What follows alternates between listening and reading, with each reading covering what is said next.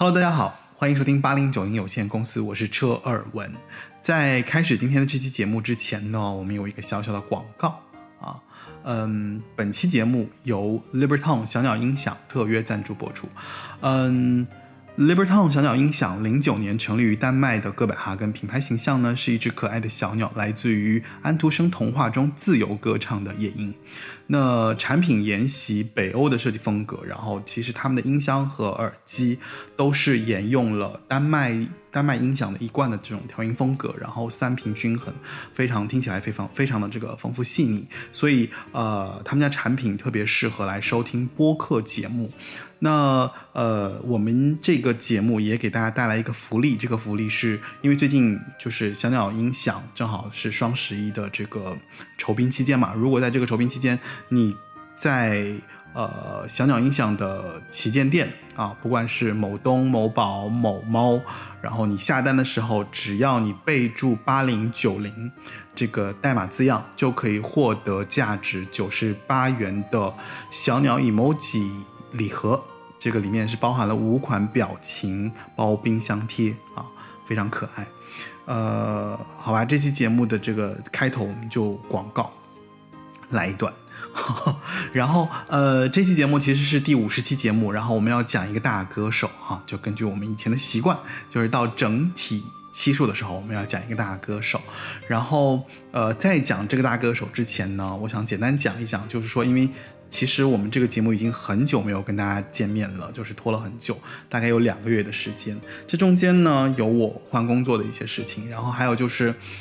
我也参加了几个线下的一个播客的一个活动啊，然后认识了很多新的这个播主啊，认识了很多朋友，然后我们也聊天呐，我也会去想，就是究竟要给大家做一个什么样的节目啊，怎么样给大家带来一些更有信息量的东西，然后呢，也听别人的这些播客节目，有很多反思啊，所以就是说。这期节目其实是我做了三年来以后的一次重回初心的一个节目，想要重新给大家去做一期我自己心目中觉得还不错的一期节目吧。嗯，好吧，那今天这期节目的主题呢，就是我们的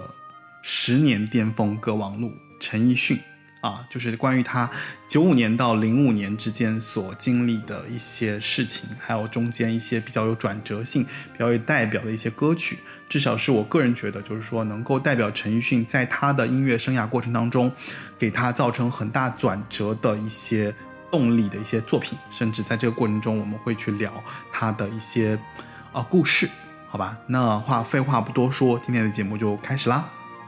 其实说到陈奕迅呢，我觉得很多人就是关于啊我们的歌王陈奕迅，应该很多人对他是有一定的了解的，也会对他所唱的一些作品啊有自己的一些理解。我们来了解一下他整个人的这个小时候的一些历程吧。啊，其实陈奕迅小学的时候呢，他其实是在读就读一家叫做圣若瑟的一个小学，它其实是一间香港湾仔的摩里城山上的一一家天主教。基督的一个修士会的一个小学啊，它原名其实叫天主教拉萨修士会小学。那拉萨会呢，其实就是在香港，因为英殖民，其英属殖民嘛，就中间有很多很多宗教机构来香港开学校。那宗教学校呢，相对于本土学校来讲，虽然它一开始成立的时候，它其实是免费的，就是提供教育的资源的这样的一个机构，但是随着它。的慢慢的演变到最后的呃重新再确立，它其实就慢慢变成了一个私立学校啊。你想一间宗教学校又是私立的，所以它其实有点类似于怎么说啊？就是可能是那种当年应该也算是一种贵族学校吧。对于陈奕迅来讲，其实这样的学校呢，它有着很高的规格和仪式。啊，然后在这种学校里面，因为是宗教学校，所以他们一旦遇到什么节日，就复活节啊、圣诞节啊，可能都会在学校里面有一些非常大的一些仪式活动。举个例子，像我们唱圣歌啊、举办乐器音乐会啊，这种其实蛮常见的。所以陈奕迅当时就他在小学的时候啊，就是他所心中的这个音乐种子就在这样的环境中成长起来的。啊，然后呃，他在小学期间呢，其实也学习了很多东西，包括像电子琴啊、小提琴啊。后来又去英国留学，然后还学习了七八种乐器。就他在英国留学期间，其实是自己学了很多七八种乐器的。啊，那那后面我们再讲他在英国怎么样的一个过程。就他不单单学了乐器，他还学了古典音乐。然后呢，在留学期间，就在英国留学期间呢，他呃考下了最高级别的八级乐理证书。啊。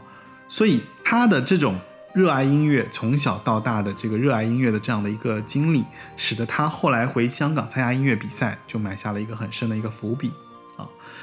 在读完他的这个小学之后啊，他其实本来是要顺理成章是要继续升中学的，因为圣若瑟小学呢，它其实是中学、小学跟中学是连在一起的啊。理论上讲就是直升嘛，就是你在学校里面直升直通。啊，但是其实当时他在念小学的时候，毕业的时候呢，其实成绩不是特别理想，就他没有考上他们自己本校的一个中学，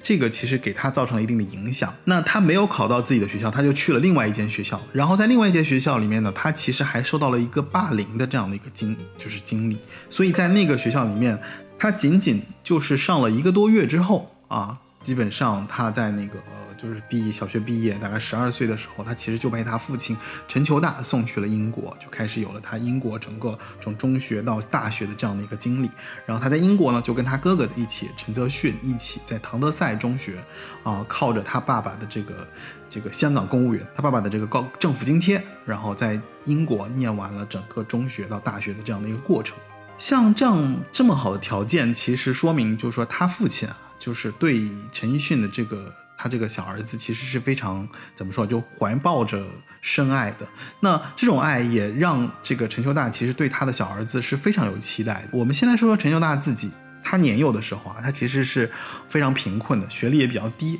他是从一个夜校生考到了，就是去英国读工程学的这个，获得了这个奖学金，然后去英国了啊。后来再成为了这个年薪百万的建筑工程师。啊，然后，所以他其实你想，他有自己的这样的一个经历，他对他儿子的这个规划，其实是几乎是属于那种望子成龙的，希望陈奕迅能够完成他对这个就是陈奕迅的这个人生的这个规划啊，希望他毕业了之后能够子承父业，当上建筑师。你看他从小就让他去学那个上那个好的小学，对不对？然后小学他完了之后，他成绩没考好，他又让他就直接去英国去念了中学，所以。就是他爸对他是寄予厚望的，就是希望能够让他当上建筑师啊。他在英学英国的时候，他其实修了也是建筑系的这样的一个学位。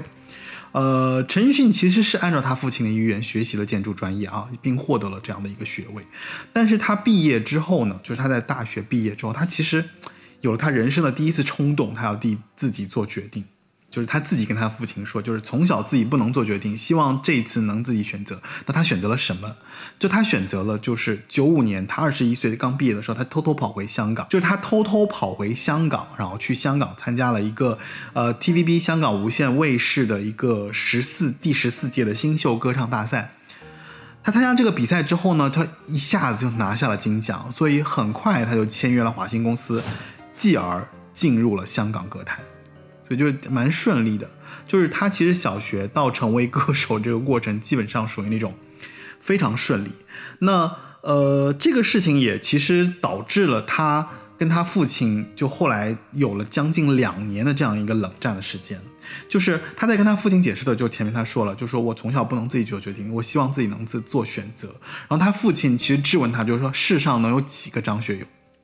明白就是，其实他父亲，即使你看他父亲，就是说他选择了唱歌这件事情，他也他父亲对他的期望也是说，你要跟这个顶级的人，你怎么能 PK 他，对不对？所以父亲对他的爱是非常深深刻的。那但是在少年成长的这个路上，父亲对他这种强迫性的计划式的计划式的这个教育啊，最终是失败的。所以。尽管他完成了这样的一个学习和成长，但选择自己想成为的角色，成为自己想成为的人，成了陈奕迅小时候啊，就是成人礼的过程当中一件非常非常明确的一件事情。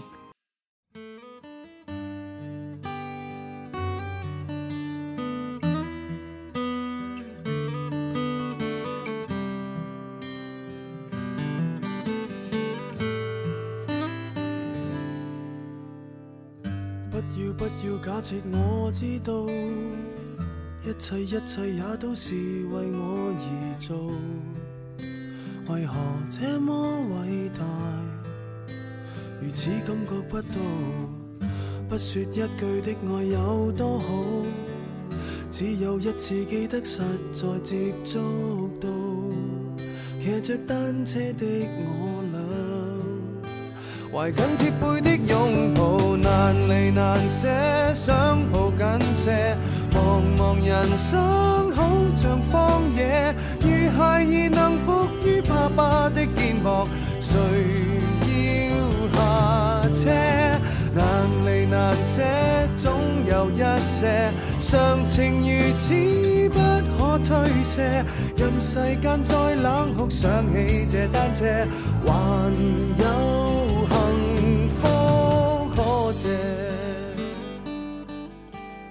尽管他跟他父亲发生了这样的事情啊，就是说他父亲对他的厚望，但他没有坚持他父亲的这个希望，然后去当歌手。但是他跟他父亲的感情关系是非常好的啊，一直就很好。而且他父亲的这种状态，就是他从小，比如从一个贫困的一个学生念到一个大著名的一个工程师，其实这种。这种历程对于陈奕迅来讲，也是陈奕迅小时候少年时期的一个偶像嘛。就父亲是对他来讲，其实亦师亦友啊。我觉得小时候应该是这样子。那小时候陈秋大就是对着陈奕迅，其实是他是非常喜欢骑着脚踏车带陈奕迅出去玩了。那所以后来黄伟文和柳重岩以他和父亲之间的这样的一个情感蓝本，创作出了。非常令人动容的一个作品，就是《单车》这首歌啊，这是在陈奕迅后期，几几乎是在呃，应该是在英皇时期吧，就是基本上属于已经开始走入巅峰的这样的过程中的一首，一首非常有名的一首单曲。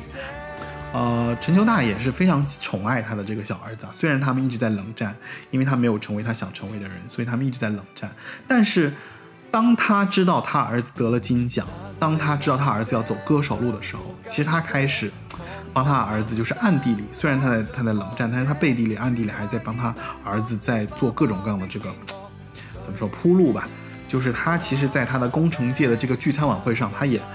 安排了他儿子。就是陈奕迅去做一些演出的嘉宾，然后也从唱片公司去买他的儿子的这个唱片啊，就是同时还向他的这个同事啊去兜售陈奕迅的这个唱片。所以不论怎么样，就是他跟他他跟他儿子之间的这段感情，成就了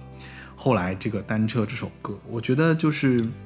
还是挺棒的吧，就是有这样的一个从小到大的这样的一个经历，然后后来陈奕迅又因为这样的经历，然后唱成了歌。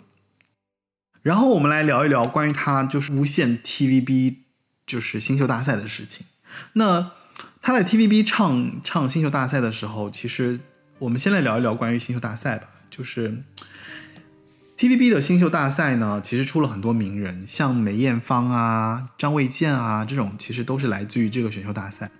啊，在这个比赛当中，其实他是只接受香港参赛者的，他挖掘了不少的这个香港的这个音乐器材。呃，发掘的歌手呢，其实都和华星公司是直接签约，就是你得奖就在这个公司里面直接签约。所以第九五年九五年第十四届比赛的时候呢，陈奕迅和杨千嬅分别获得冠军和季军。这个这个，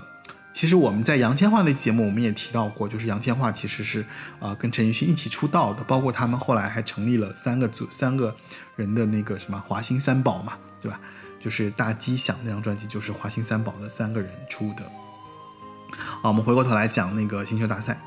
呃，新秀大赛其实是一个非常传奇的音乐比赛啊，就是我前面说了，有很多歌手来自于这个比赛出来的。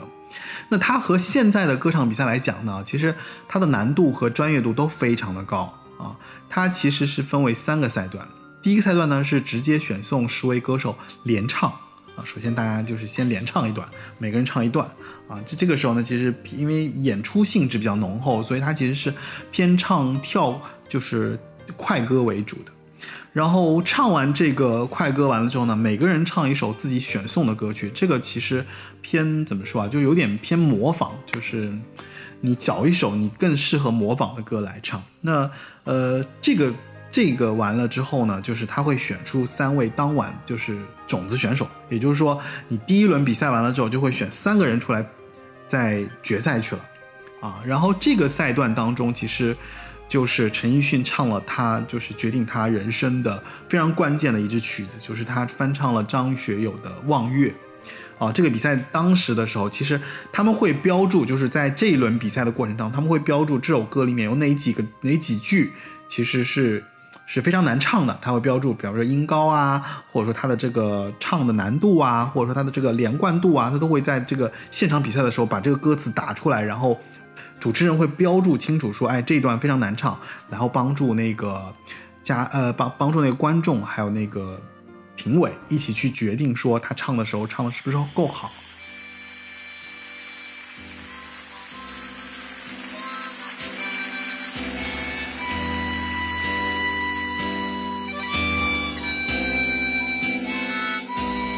狼在叫，树正飘，如似镜子天上照，路正长，就将要。任那孤单心里笑，情逝了，爱已消，傲向孤高正如笑。若听到我的话，愿诉心声好醉掉。在这黑暗中悠悠独知，你要知一切的奥妙，但你不作声，不照料。任你我各自困扰，你会否听到呼叫？为解此心道破晓，你会否听到呼叫？第二个第二个赛段呢，其实就是决赛阶段了。然后唱一首与原唱风格不太同的这个同名的曲目，这个时候其实就三个人唱了啊。然后陈奕迅唱了 Beyond 的那个《真的爱你》，呃，然后。这个第二赛段的过程，它有两轮。第一轮就是刚刚说的，就他我先唱一首就是不同风格的歌曲，然后呢，第二轮呢其实是三个歌手同时连唱一模一样的三首歌曲。当晚其实他们唱的就是，呃，这个连唱的歌曲是王菲的《冷战》、周华健的《明天我要嫁给你》和巫启贤的《太傻》。然后这个赛段结束完了之后呢，就评委会评分，然后会每一个段落都会给他们三个人打分，因为那个。陈奕迅其实，在前面唱了张学友的《望月》，他其实是已经获得了大家的非常大的好感了，所以他后来基本上在第二赛段、第三赛段，他基本上遥遥领先，分数一直是在第一名的位置，就没有掉下来过。然后最终呢，第三个赛段呢，其实是一个终极的 PK 曲目。这个终极 PK 曲目，其实对于现在的歌唱比赛来讲，基本上你你是见不到的。就为什么呢？就是他是清唱自选，也就是说每个歌手要清唱他自己选的歌。最后呢，就是陈奕迅选择了他翻唱李克勤的《偷偷摸摸》啊，我们来听一下，就是，呃，前面我们先听，前面我们听了那个他的这个《望月》，然后现在我们来听一下他这个《偷偷摸摸》，来感受一下这个歌手他的唱功。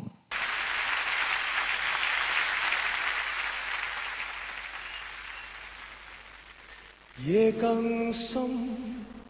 身躯更是贴近，一刻快乐欢欣，美梦内浮沉，仍是照旧过后当没发生，不再需要负上责任，归家抱着你，又再共度黄昏。谁人在每晚每晚找开心，拉拉扯扯，偷偷摸摸的鬼魂，没发现你的抖震，任爱念随意送赠，但其实你每晚每晚都伤心，反反复复，兜兜转转的不断问，问何日那颗心上已再没唇印。谁人在每晚每晚找开心，拉拉扯扯，偷偷摸摸的鬼魂，没发现你的抖震，任爱念随意送赠，但其实你每晚每晚都伤心，反反复复兜兜转转的不断问，问何人那颗心上？已再没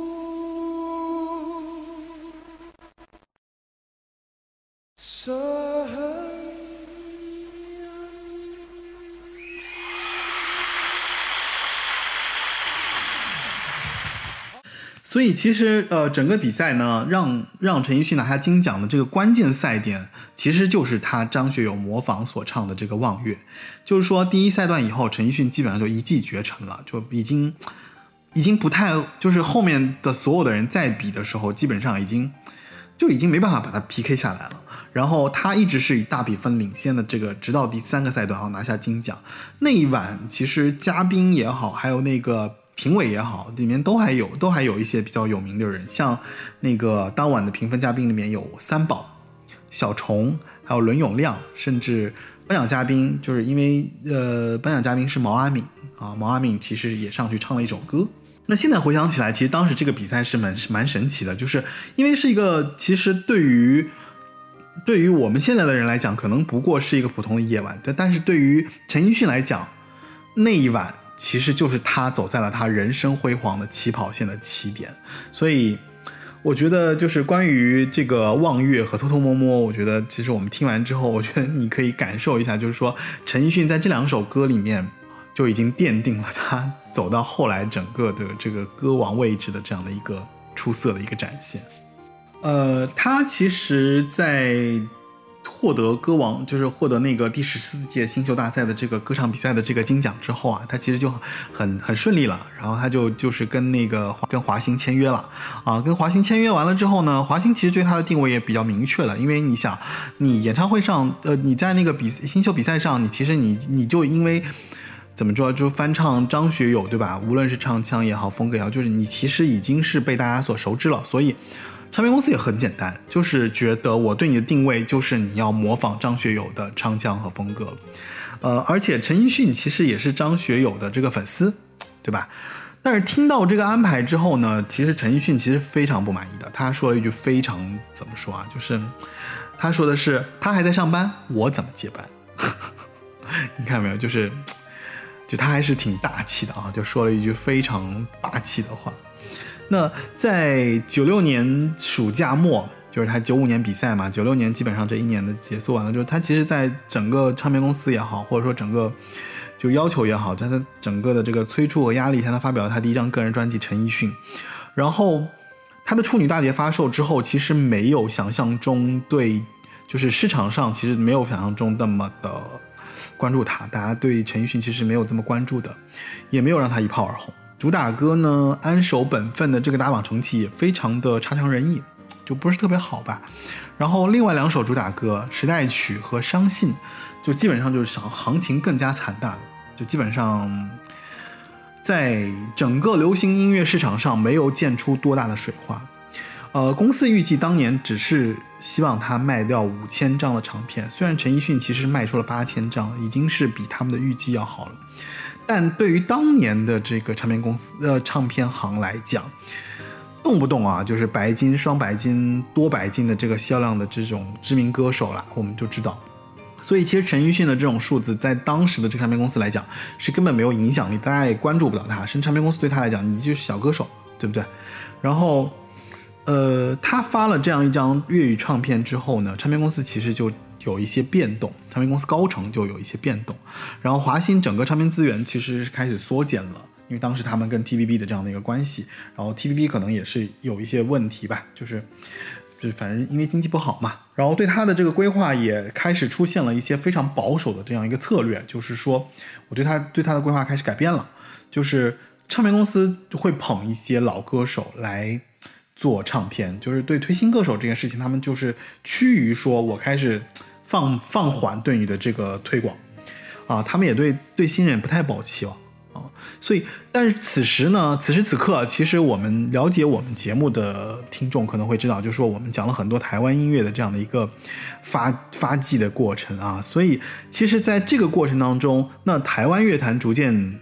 崛起了。啊，歌手资源呢相对来说少一些，所以华星这个时候呢，就在陈奕迅推出第一张粤语专辑之后，成绩一般，然后就把他发配到了台湾，就等于我我觉得你发展在香港发展，就是跟那些大歌星比起来，就是其实还是有差的，所以你就去台湾发展吧，就大概是这样的一个思路。九六年的十二月的时候，陈奕迅就推出了他的第一张国语大碟，是在台湾推出的，啊，那个这个国语大碟就是《一滴眼泪》。现在其实我们在平台上能找到的第一张专辑，可能就是《一滴眼泪》，因为陈奕迅那张专辑其实你已经找不到了，可能你在 Apple Music 可能能找到，但是呃，国内的音乐平台上应该只能找到的一张专辑就是他的《一滴眼泪》那张国语专辑。啊，一滴眼泪其实是用了他当时在陈奕迅专辑里面的《安守本分》的这样的一个原曲，就粤语曲，然后填上了中文词。啊，也许是怎么说啊？就是他有那个模仿的问题，也有可能是唱片公司对他就是唱片公司就是选曲啊，可能会有问题。就是《安守本分》这首歌可能是选曲有一些问题吧。就是不管是他是《安守本分》这个原曲的粤语。还是说一滴眼泪这个中文，其实在整个的流行音乐市场上都没有流行起来。呃，而且其实一滴眼泪这这张唱片，无论是陈奕迅自己也好，甚至乐迷、唱片公司都很少谈到这张专辑。就这张专辑是很少谈到的。但是这张专辑里面，其实我后来想啊，就是我找了一下，就是我当时买的第一张卡带应该就是一滴眼泪。我其实陈奕迅那张专辑我还没听的，我听的是一滴眼泪。我个人觉得啊，就是在这张专辑里面，其实有一些歌已经有了陈奕迅后来巨星的一些影子啊，我找一首来给大家听一下。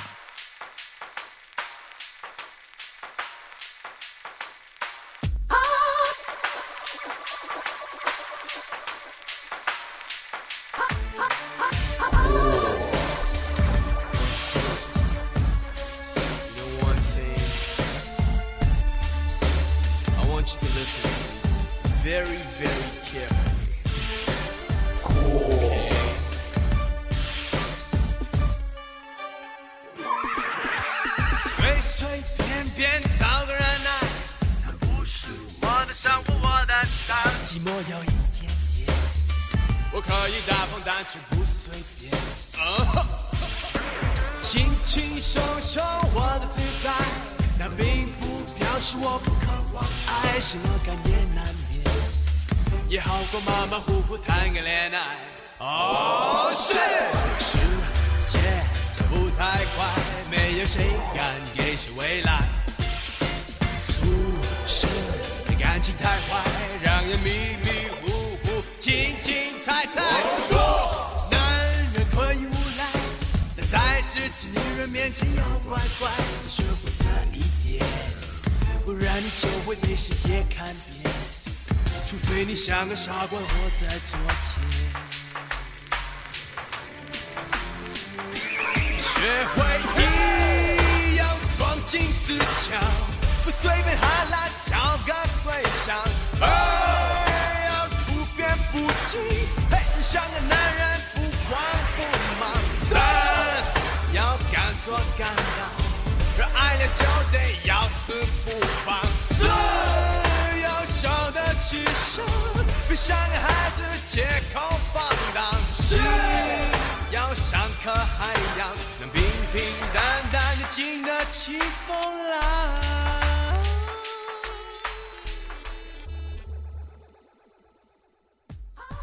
那前面听到的就是关于这张专辑里面的一首《Style》啊，我不知道大家觉不觉得，就是说，其实，在《Style》这首歌里面。呃，首先，我觉得作为一个粤语歌手，他能唱国语这件事情上，已经看出陈奕迅非常的厉害，因为他的语言是有天赋的，啊，但是很难讲，就是说台湾音乐市场所，呃，所给陈奕迅在他的音乐道路上有着一个怎样的影响？就是我觉得那一年他他在台湾，就是包括跑通告啊、住宿舍啊，就是包括努力学习国语啊，就是应该还是会有一些影响，因为从那张专辑完了之后，他再回到香港。他就红了起来。感情太坏，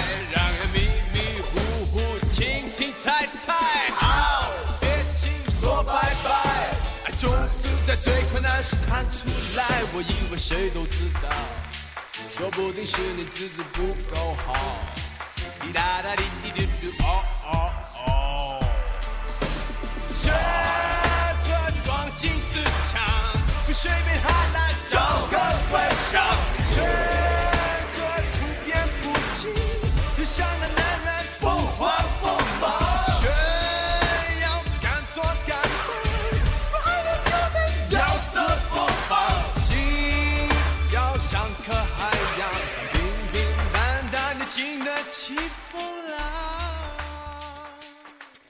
回到香港以后呢，他其实就我们前面说的，他其实跟杨千嬅、梁文、梁梁浩文，然后并称为华星三宝嘛，因为华星公司有了这样的一个定位，说老带新，然后就是给他出了一些 EP 专辑。但是其实九八年的时候，陈奕迅发行了《我的快乐时代》啊，里面有三首主打歌，《我的快乐时代》、我什么都没有和天下无双这三首歌，一首一首走出来之后，直到天下无双获得四台冠军歌。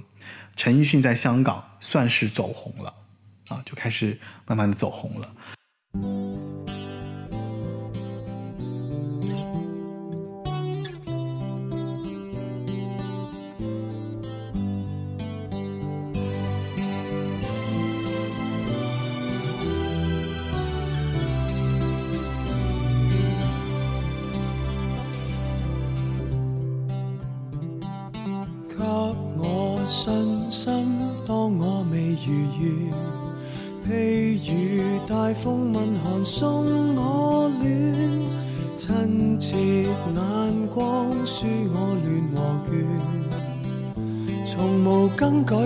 改心照總不酸。長長路中走到哪裏，生命裏有你我方找到生存來源。難行日子不照我對生命眷戀，因有着你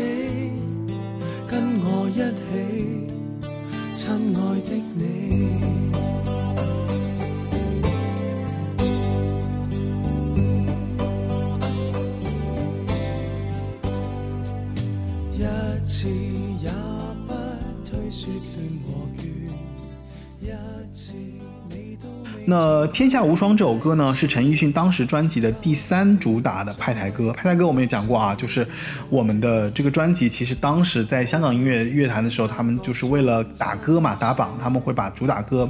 直接发给各个电台、电那个电视台，然后去打榜啊，这就叫派台歌，就主打歌一般都是派台歌。然后陈奕迅的第一首四台冠军歌曲啊，就是《天下无双》这首歌。就是他的《快乐时代》里面的《天下无双》这首歌是他的第一首的四台派台歌冠军歌曲啊。这四个台分别是什么呢？就是九零三、RTHK、九九七和 TVB。呃，他们对应的其实就是香港的四家电视广播公司啊，分别的呃这广播公司所出的四个流行音乐榜单节目。九零三其实就是香港的商业电台叱咤九零三，RTHK 呢就是中文歌曲龙虎榜。九九七是代表劲爆本地榜，TVB 代表的是劲歌金榜。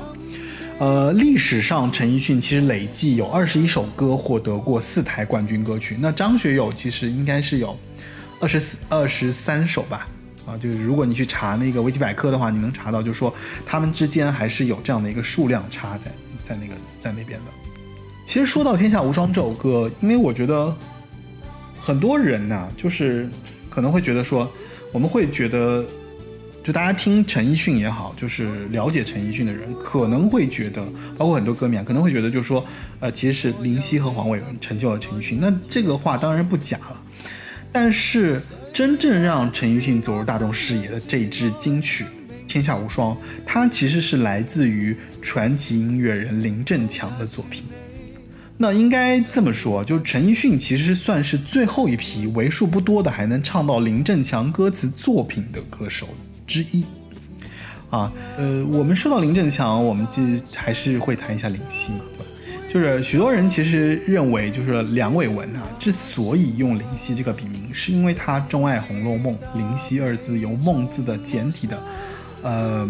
林跟夕而来。但其实很多人只了解了一半啊，真正的林夕其实说过一句话说，最主要是因为我欣赏林振强，林字好亮，梦字梦这个字呢，就好像在树林下能欣赏着很美的夕阳。所以其实，呃，林夕这个名字有一半是来自于对林振强的怎么说啊，就是崇拜吧。就说他其实也是来自于对这样的一个优秀创作人的一个喜欢，所以才有了后来这个林夕的这个笔名。啊，林振强，我觉得大家可能不太熟悉，但是秋天该很好，你若尚在场。这句歌词大家应该熟悉吧？这是就是张国荣陪伴我们走过很多个春夏秋冬的春夏秋冬。那这个词人呢？这个八九十年代的传奇词人，他他留下的作品很多都被人赞颂。那譬如张国荣的《不羁的风》啊，这这这好像是八几年的歌了吧？反正就是很很早以前的。包括像《共同度过》，陈慧娴的《千千阙歌》，《千千阙歌》应该了解吧？傻女，张学友《太阳星辰》，还有像王菲的《如风》。包括谭咏麟的《夏日寒风》，这些其实都是林振强的作品。呃，甚至在张学友的采访过程中，张学友也曾经说过，如果没有林振强，就没有张学友。他跟当时的香港粤语流行曲的这个著名填词人黄沾和林敏聪，其实并称为“二零一黄”。这里面其实有个有趣的误会啊，很多后来的人在。在记者，就是很多后来的记者媒体，其实都把二零一黄当成了林振强、林夕和黄伟文，实际上不是的，实际上是 黄沾、林敏聪和林振强啊。那不管如何，反正都有林振强，对不对？呃，包括呃前面提到，就是我们其实前面听过《单车》这首歌嘛，那《单车》这首歌其实黄伟文写的，黄伟文其实讲过一件事情，就是说关于他歌词里面就是父子情谊的这个关联的这个生活物品的这种写法。就他的这种创意跟歌词的写作逻辑，其实是来自于他对林振强曾经的一首作品《空洞》的模仿。那呃，所以我们可想而知了，就是天下无双。因为林的这个盛名在前，所以陈奕迅靠着天下无双，就一下子获得了这个成为这个香港家喻户晓的一个男歌手。啊，呃，包括后来其实林振强和柳重言啊也一起合作嘛，就是他们一直复刻这种成功的这个方式啊，在华星的时候帮去去去打造陈奕迅啊，他们再三复刻这样天下无双的这样的一个成功的路线，然后给陈奕迅呢写歌。那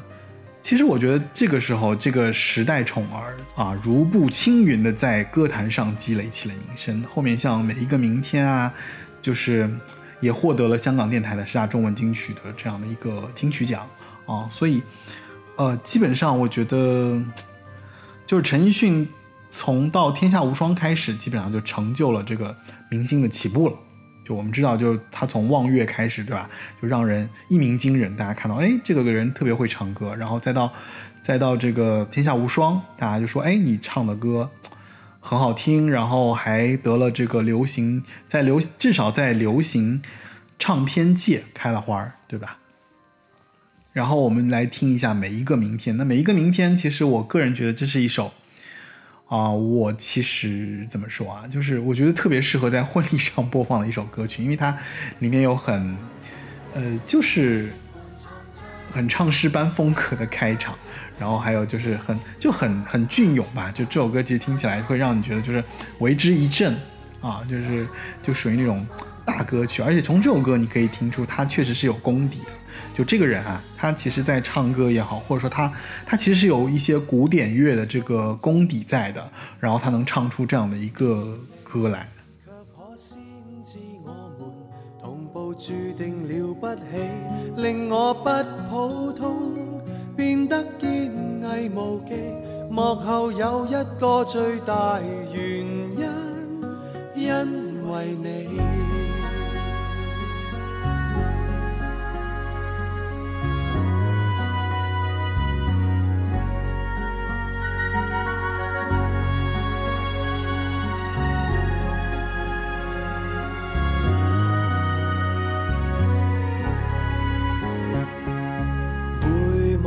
将来都找到你，我所梦我所期，全部喝彩因你起。你是我将来不舍不弃，我的明天创自你。没仰天观星，看星收日记。無問獅子相遇，前面有沒有驚喜？一早知幾多風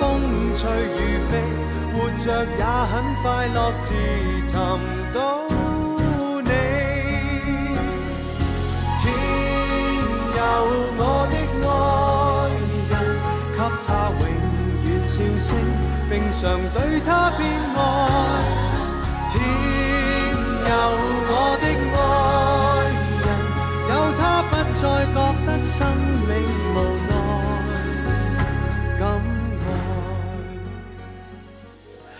然后呃，那其实有了林振强、柳重言，甚至还有像其实林夕王和黄伟文，其实也是一开始就给他写歌的嘛。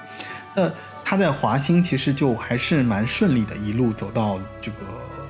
走到了大概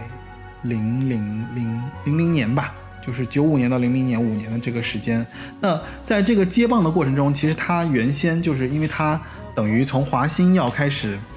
要开始就是我合约到期了，然后他们要解约了，对吧？然后他现在要挑新的唱片公司了。但是在他解约之前，他出了一张他在华星的最后一张专辑啊，就是基本上，呃，用作品给他的这个怎么说，华星时代要画上句号了。在这个里面，其实我呃我们要推荐一首歌，就是来自于他的这个《黑夜不再来》。《黑夜不再来》是谁写的呢？是林夕跟陈辉阳联手为他写的，呃，来自于电影《十二夜》的主题曲。当时其实，在两千年的时候，这首歌其实也获得了金像奖的一个最佳最佳最佳影视金曲的一个提名啊。然后这首歌也是陈奕迅自己非常热爱的一首作品。在九零三音乐会上，Eason 曾经唱完一次《黑夜不再来》之后，他其实停下来对歌迷说：“我想再唱一次《黑夜不再来》给你们听，因为我觉得刚才唱的不是特别好。”啊、然后零三年的演唱会他也唱了这首歌，但是零三年他唱的这个过程中，其实他的怎么说？他唱的过程当中，其实他的音域从 D 调的 Re 到 A 调的升发，这中间其实包括他最高其实唱到过 B 调的发。这个后来其实有人说这首歌他在这这这个版本，其实他宣传说他唱了三个八度的演绎。其实我前面说了啊，就是其实还差了一点点，就从从 D 调的 Re 到 A 调的升发，这个过程其实还差了一点点，没没达到三个升，没达到三个八度。但是这首歌的演唱已经展现了陈奕迅非常恐怖的歌技。因为这首歌其实从最开始的呃低沉到中段的压抑，再到再到尾段的高昂，就整个将，而且它还是一种怎么说？就它就爵士版的中版慢歌，他竟然他还唱出了一些歇斯底里的味道，所以我觉得 怎么说啊？就包括像前面我们听到的像 Style，所以其实我觉得“邪魅狂狷”这个词，其实真的是可以用来形容我们的歌王陈奕迅本人的，就是他在唱歌上的这种霸气啊、戏谑，和他在唱的过程当中一些不经意所透露出来的一种，就是呃俏皮，就是我觉得是后来再也没有人可以达到的，就是只有他能够在唱一首歌中，既有那种很很很很霸气的一面，同时又有很有趣的一面，这是这个歌手最特别的一个一个地方，好吧？所以我们来听一下《黑夜不再来》。如果將街灯的光线代表心愛，或者熄燈了，會更發現你存在。如果日落西山燈光普照，麻木了，蒙住這雙眼，令黑夜再來。誰叫我這樣活該？綁起雙手給你愛愛到兩腳怎沒在大海，不懂再走开。熟悉的想講再會，陌生的都很不配，難怪我永遠懷念飛灰。如果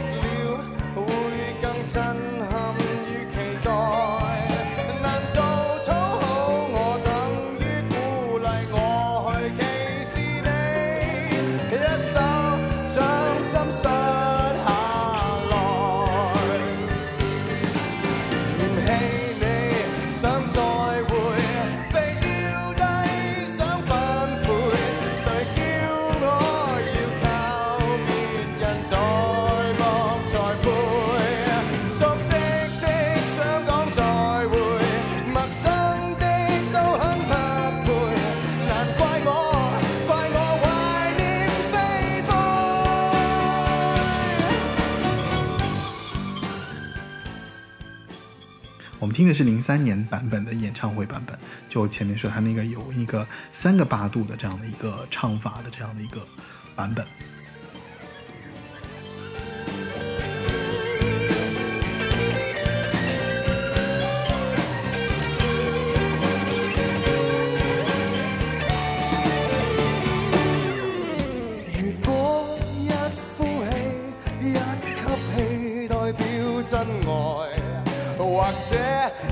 死我，會更發現你存在。如果日夜一起想不起我曾被愛，能夠分手為令感動再來，誰叫我這樣活該放棄？前面听到的就是他在华星的最后一张，我就画完句画上句号的 No Nothing Really Matters 里面的这个黑夜不再来。那呃，其实，在他去英皇的这个过程当中呢，我就是正好哦，正好经历了香港的这个九七年香港回归，对吧？那香港回归，我们都知道，就是当年的香港回归完了之后呢，就是东南亚金融风暴，啊、它整个金融风暴就席卷了整个香港的这个经济。而这个时候呢，呃，陈奕迅的父亲，因为香港的这个公屋计划，他其实是香港公屋计划的这个总工程师啊，因为这个公屋计划的这个政策。他父亲就扶摇直上了，就成为了一个等于是香港政经政坛的一个非常有名的一个精英啊。然后，呃，正加上他换经纪公司，他开始要换经纪公司的时候，就提前一两年可能就正好在考虑经纪公司。然后他父亲陈求大对他说，金钱对于未来是很重要的，所以陈奕迅其实在当时的时候听从了他父亲的建议，他选择了英皇，因为英皇给很多钱他们。英皇是签约之前先给一大笔钱给歌手的，啊，所以你看，其实陈奕迅跟他父亲的关系虽然因为他选择了唱歌冷战，但是整个过程当中，他父亲跟他的关系其实一直是非常亲密、非常紧密的，而且还在他人生的这个发展的过程当中，给他很多的人生参考、人生意见的参考，所以。这种父子关系，我觉得还是值得令人羡慕的。包括就是前面有《单车》这首歌，我觉得，哦，还是可以理解吧，就是他可以做出这样的作品来。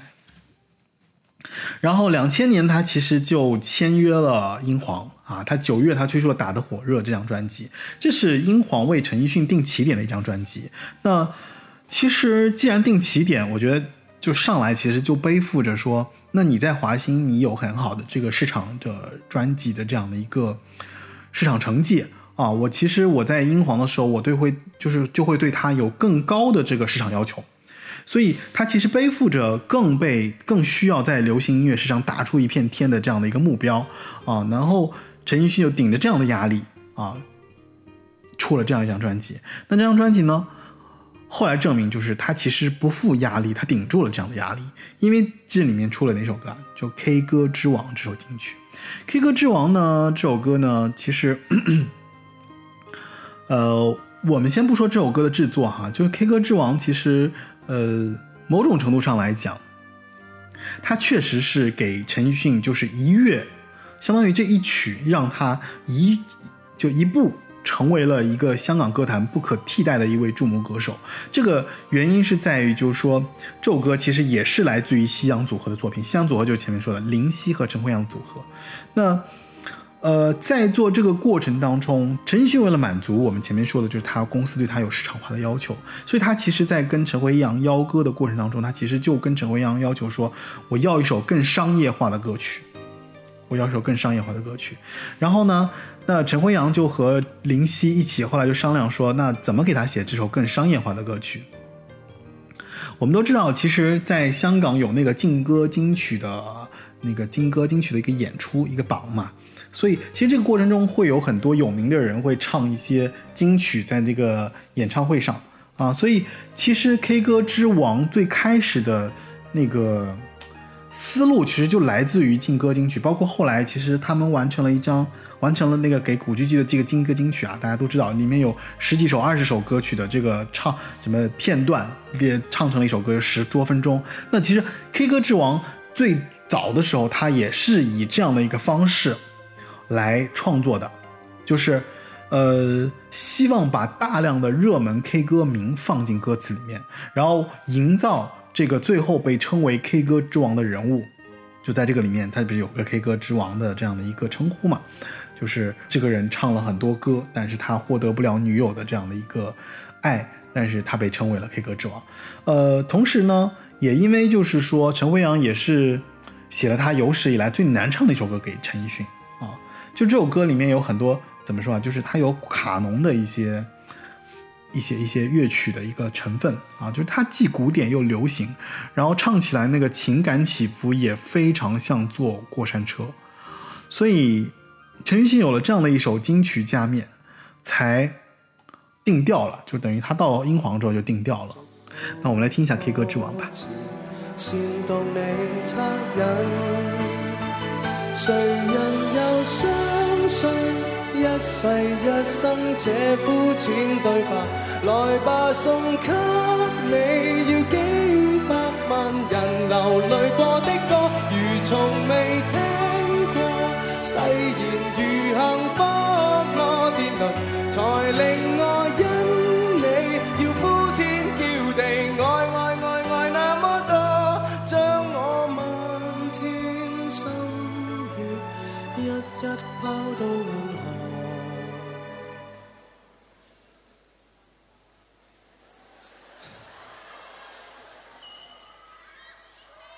谁是垃圾？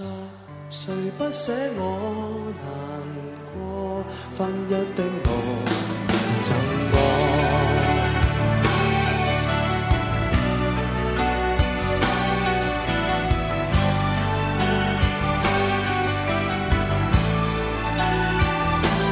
我唱出心里话时，眼泪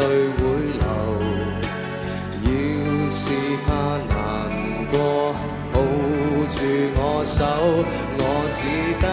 千语万言放在你心，比渴望地老天荒更简单。所以我们听到了这样一首啊，加入了三十三首歌名歌词梗的粤语版 K 歌之王，以及后来包括六十五首歌名词串起来的国语版 K 歌之王。嗯，有了这样的一个开头啊，大家可能会觉得说他其实在英皇应该也会发展的很好，但其实不是啊。其实我们谁呃，其实后来谁也没想到，就是陈奕迅其实在英皇的过程中，其实他是非常精彩的一个开局，却有一个非常落寞的一个结尾。K 歌之王这首歌也有点像他的预言，就是在英皇时期对他自己而言，对他自己而言，可能也是喜忧参半的五年。当然，这中间其实还有西洋组合，后来也给他出了很多别的作品，像《人来人往》啊，我们也可以听一下《人来人往》，《人来人往》也非常好听。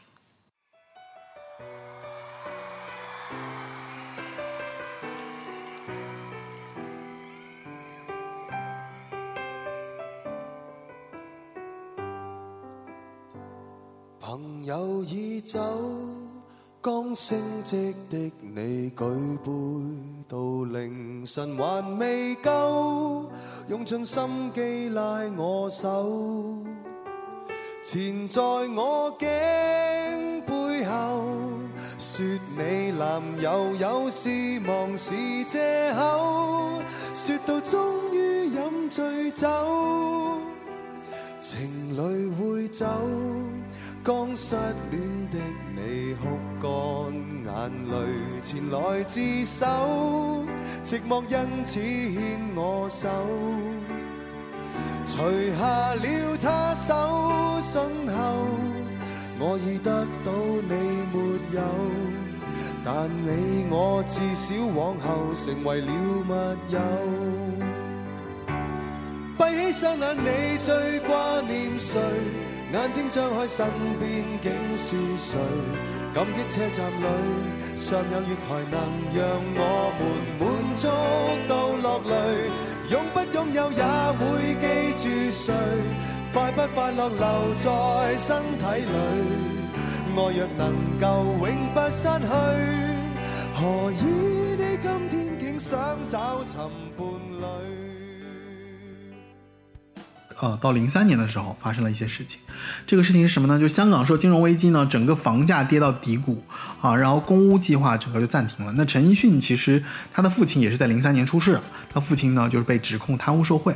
然后那一年呢，非典，大家可能现在回想起来就会发现说，哎，那一年其实娱乐圈也发生了一些事情，就是巨星梅艳芳和张国荣离世了，然后包括前面提到的林振强也是在零三年啊发发癌症去世的。在这个过程中啊，然后陈奕迅和英皇就因为一个续约问题没有谈拢，遭到了雪遭遭到了英皇的雪藏。啊，因为他发生了一些事情，所以他很需要钱嘛，所以他肯定是在跟公司的这个续约的过程中，肯定就有一些钱款上的一些，嗯，没谈拢吧。然后那英皇就是没谈拢，就是他肯定就是要再换别的公司嘛。然后英皇就因为这个事情，就在零四年的时候对陈奕迅进行雪藏。就雪藏的雪藏时候发生了什么事情呢？就是当时啊，其实有一张专辑叫做《I Had a Great Time》。我拥有一个非常伟大的时代。其实整张专辑其实是林夕为陈奕迅制呃写词所制作的，整张专辑是全部十首歌是林夕写的。那这张专这张专辑其实当年林夕的一个心情的一个写照，就是他遇到零三年我们前面说到零三年发生的这些事情啊，他有这样的一个心理的一个写照，都全部都放在了这样的一张专辑里面。但是因为零四年雪藏的关系，英皇对他雪藏的关系。这张专辑没有被发表，啊，没有被发表，被被肢解了。那啊，我们后面再说。当时其实张国荣也算是林夕的一个好朋友，然后梅艳芳跟林夕呢也有一些合作啊，虽然没什么交情。那林振强我们就不说了，因为他跟对林夕的这个影响，前面我们已经讲了。所以这三位，这三位。著名的人就是娱乐圈的这样的一个香港乐坛的这样的一个公众人物的离开，其实对林夕来讲是一个非常巨大的一个打击的，所以他凝结了这样的一张专辑的一个歌词在这样一张专辑里面，但是但是非常的可惜，这张专辑被肢解取消发行啊，因为血糖的关系，所以就彻底不发行。但是呢，这三张专辑呢，后来。被分别拆开放进了三张陈奕迅的新歌加精选的一个一个专辑当中，就是在 Great Five Thousand Second 专辑一和 Great Five Thousand Second 的第二张，以及 Sound and Sight。Sound and Sight 是零六年出完的，所以就是说，英皇其实把这张专辑肢解完了之后，分为三首歌、三首歌、三首歌，分别放在了不同的专辑当中，而且都是在一些新歌加精选里面放的。啊，然后呃，我们来听一下这首歌里面的一首歌，叫做《不求人》。其实这首歌呢是写是林夕写给张国荣的。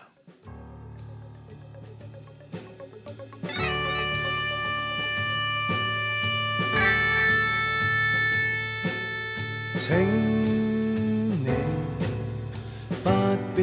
担忧，我会谨记。你的心不会死，请你不必伤悲，永远都不变爱你。请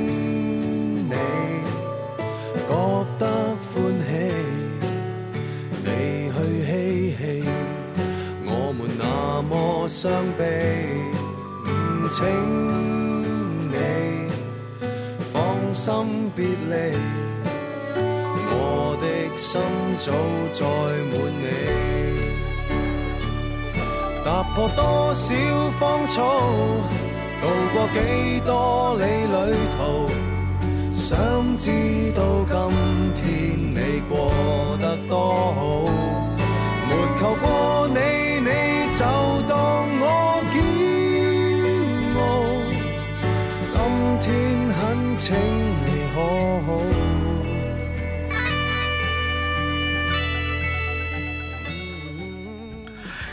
实证明啊，就是英皇的商业意图的这种这种处理方式，其实是非常成功的啊。这三张精选碟都大卖啊，但是呢，嗯，其比较可惜的就是林夕的整个心理剖白的这样的一个作品呢，被整个无情的这个被扼杀了啊，这还是蛮可惜的。而不求人这张这首歌呢，其实就是他当时对于张国荣的这个缅怀啊，就他里面歌词里面提到了，就是两者两者比较做人。做人给夫给夫哪呀？你那边有可有怨气？你告知我如何看破生死啊！然后包括最后，就是我有一天总会见到你，就是嗯，就是还蛮感怀的一首歌，而且这首歌也非常好听啊。这中间我觉得那个这个这个风笛的这个运用是非常神来的，神来之笔，就是把这首歌衬托的极其的好听、悠扬好听啊，加上这样的一个背景在，所以我觉得这首歌也算是这张专辑里面不可多得的一首好作品。其实最后的最后积累了那么多呢，那陈奕迅最后还是离开了英皇。就是他跟英皇闹翻了，因为雪藏的事情，他这对吧？就闹翻了。然后包括他自己家里的事情。然后零四年他自己也生了女儿嘛，他女儿也是也出生了啊。然后他就转投到了一个新艺宝这样的一个唱片公司。然后在新艺宝里面呢，他终于发行了让他坐上火坐上火箭的 U 八七这张专辑。六八七这个名字是来自于什么？六八七是一个纽曼的一个话筒啊。我们知道，就是呃，当时的这个流行乐录音室里面，只要有一只纽曼的 U 八七话筒，都会被标为就是说一个非常好的录音室，流行唱片的录音室。因为这个话筒非常的贵，大概有一万多一只啊。我有幸当时我在唱片公司，我有幸也就是用这个这个话筒也录过几首歌，很开心。呃呃。可能是因为当年就是对于《I Had a Great Time》的这个被肢解的这个遗憾，所以其实陈奕迅后来就是因为这个原因，所以他就他还是利用了 U 八七这张专辑啊，他做到了就重现了，感觉是重现了，就是《I Had a Great Time》，就是替林夕去感慨当时的这个时代啊，因为它里面有几首歌，我们待会会讲到，就说呃，陈奕迅靠这张专辑做到了。就这里面，这这张专辑里面有四首主打歌派台夺冠，你知道，就四首歌啊。这里面有两首歌是四台冠军，就是《夕阳无限好》和《阿牛》是四台冠军。然后呢，呃，这张专辑里面呢，呃，另外两首像《葡萄成熟时》还有《浮夸》也是获得了单单个的这个冠军。然后。这张专辑也获得了《时代周刊》评所评的，就是零五年最值得购买的五大亚洲唱片之一。啊，嗯，我们来看看它里面的歌曲吧。《夕阳无限好》这首歌呢，其实是他唱给梅艳芳的。啊，就是开头第一句就就大家就知道多经典的歌后，一刹那已远走，对不对？就是其实他是缅怀对于这梅艳芳的离去的一些怀缅吧。然后在这里面，其实呃，歌词作者也是鼓励听众说：“那好风景多的是啊，夕阳平常事，然而每天眼见的永远不相似啊。”不如我们来听一下吧。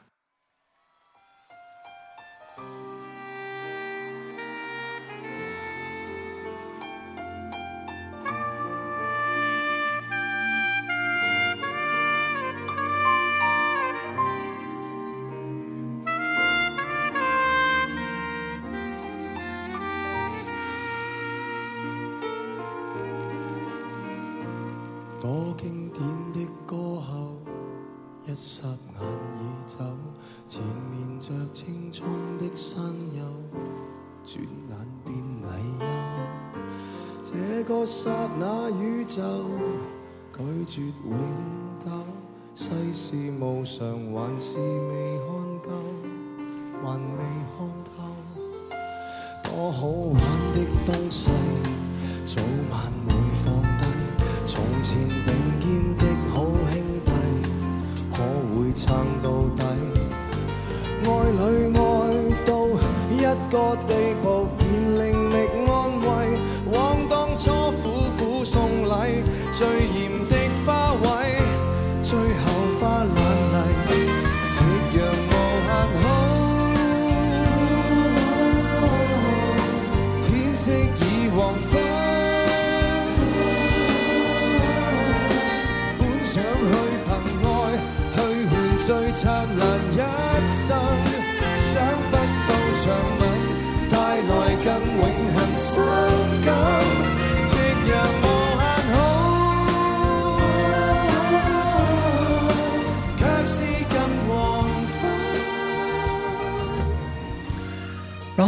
然后呃，其实这里面还有一首令内地所有人了解到陈奕迅唱功的，就是《浮夸》这首歌曲。这首歌曲呢，其实是作曲人 C.Y. 空啊，他当年其实运用了一个七十年代英国的一个 art rock 的这样的一个曲风来写的一首非常简单容易记的一个音乐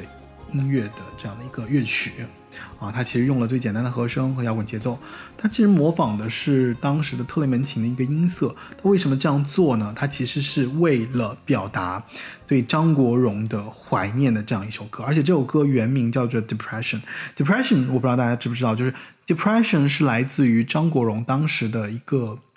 他的那段遗言的这个命名，叫做 Depression。但是呢，大家后来其实就是创作者，包括像黄伟文，其实就为了避免大家把这个英文名，就是跟跟张国荣，因为他离世没多久嘛，就不想再让大家去痛苦的怀念他离去的这件事情，所以就后来把名字改名为《浮夸》啊，就是讲一个不被人重视的人，就是他所所所所所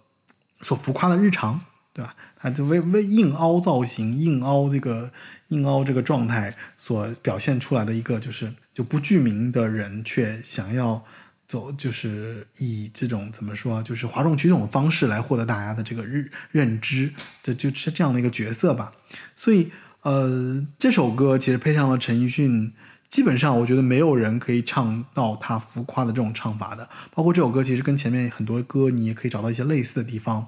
就是说。这首歌其实被后来很多人就视为，就是说陈奕迅歌手生涯的里程碑啊。所以 U 八七之后，陈奕迅这个名字就被牢牢地钉在了整个香港歌王的宝座上，也不算香港吧，基本上就整体整个乐坛的歌王，就他就定住了。嗯。有人问我，我就会讲，但是无人来。我期待到无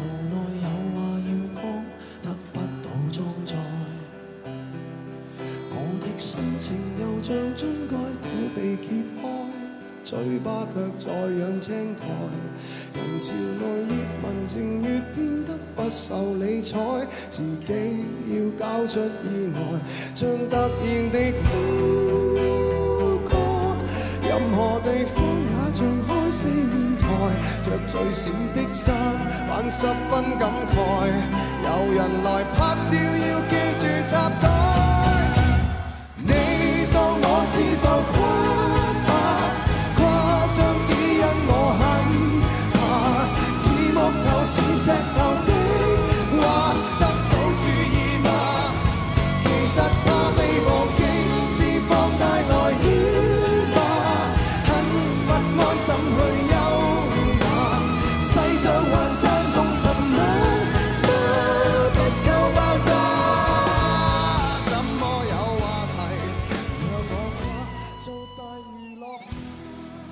其实我们简简单单的捋了一下关于陈奕迅的整个的这个发展的这个过程，就他发展的整个整个十年的这个历历程，我们挑了一些比较有代表性的这个歌曲啊，就是我觉得匆匆十年吧，就是对于陈奕迅这样一个人，他所获得的这样的一个一个一个地位。其实就是他一张一张又唱功扎实的这样的一个专辑累积所带来的。那陈奕迅从一个一文不名的建筑系的毕业生，啊，这样的一个年轻人，到坐上香港歌王的宝座，仅仅只是用了十年的时间。所以我觉得能形容他，就是包括他中间的一些经历啊，包括他爸爸的一些一些事情，啊，其实总的来说还算还算顺利吧。但是你你能感觉到，就是他能坚持下来，这件事情本身就是。他真的很喜欢唱歌，从他九五年到零五年的这个过程中，他其实他也遇到了一些很灰心的事情，但是他没有因为这些事情而沉沦，他就是一直在用他的热爱，就从他小学开始学古典乐的这个热爱，啊，坚持到在流行歌坛闯出了这样的一片天地。就是他无论遇到什么事情，无论是困境，无论是顺境，就是都不会影响他唱歌这件事情。虽然他有上天赠予的这样一副好嗓音，但是他很坚定，就是他在唱歌的这件事情上。所以，我们回过头来听陈奕迅进入歌坛的第一首歌，就那首歌就是黄伟文给他写的《时代曲》，我觉得其实就蛮值得玩味的。就是，就那个时候啊，如果你问陈奕迅究竟能否真正成为一个歌手，成为一个时代为他留作的歌手，因为这其实是时代曲里面的一个两段歌词，那我觉得歌曲其实当时的疑问就变成了一个结论，啊，就很幸运，这个时代给了我们一个很完美的答案，这个答案就是陈奕迅通过这十年完成了他歌王巅峰路，就是走了这样的一路。好吧，最后就在我们呃结尾时代曲的过程中结束今天这期节目。呃，今天这期节目呢，其实就是我们讲了陈奕迅九五年到零零年的呃九五年到零五年的整个历程当中比较有转折、比较有关键节点的一些歌曲啊，就找来给大家听了一下。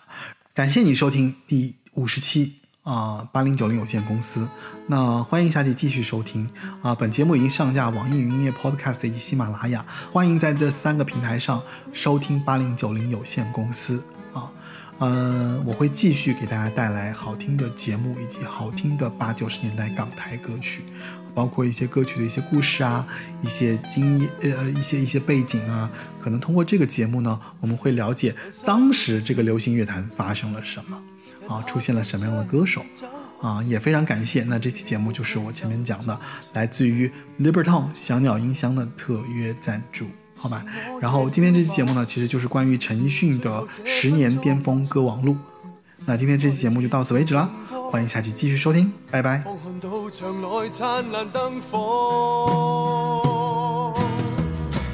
好想唱一阙歌，叫你认清楚我。我也曾到来庆贺，好想唱一阙歌，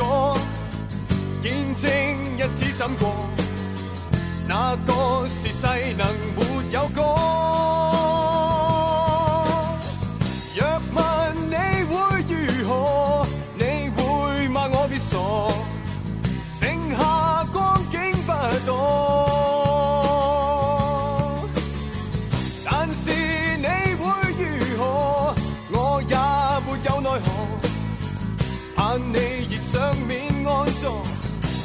我用掌声我唱着这歌。